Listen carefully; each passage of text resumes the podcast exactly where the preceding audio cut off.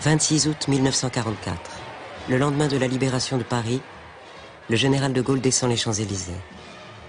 Autour du général de Gaulle, des membres du Conseil national de la résistance, des officiels, la foule, la liesse. Autour encore les véhicules de la deuxième division blindée du général Leclerc. Regardez bien, ces véhicules, ces Aftrax, chargés de la sécurité du général. Chacun porte un nom, un nom espagnol. Ici, juste à gauche du général, le Don Quichotte.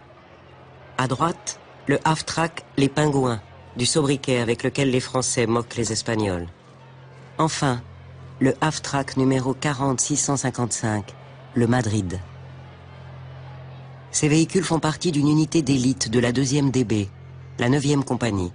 Pour tous et pour l'histoire, la Nueve. Leur place en tête de ce cortège historique ne doit rien au hasard. L'homme accoudé à l'avant de son half-track, c'est le capitaine Raymond Dronne, l'un des seuls Français de la compagnie, un Français libre de la première heure. C'est lui qui a conduit les hommes de la Nueve.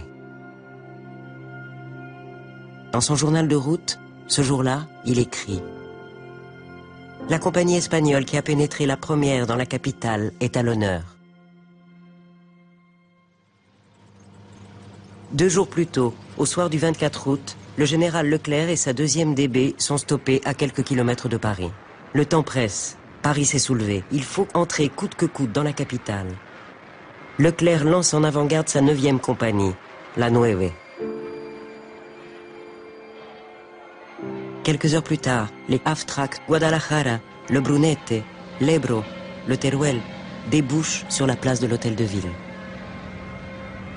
À leur tête, des républicains espagnols. Ils s'appellent Amado Granel, Fermín Pujol, Ramon Gualda et bien d'autres encore. Pourquoi l'histoire n'a-t-elle pas voulu apprendre leur nom?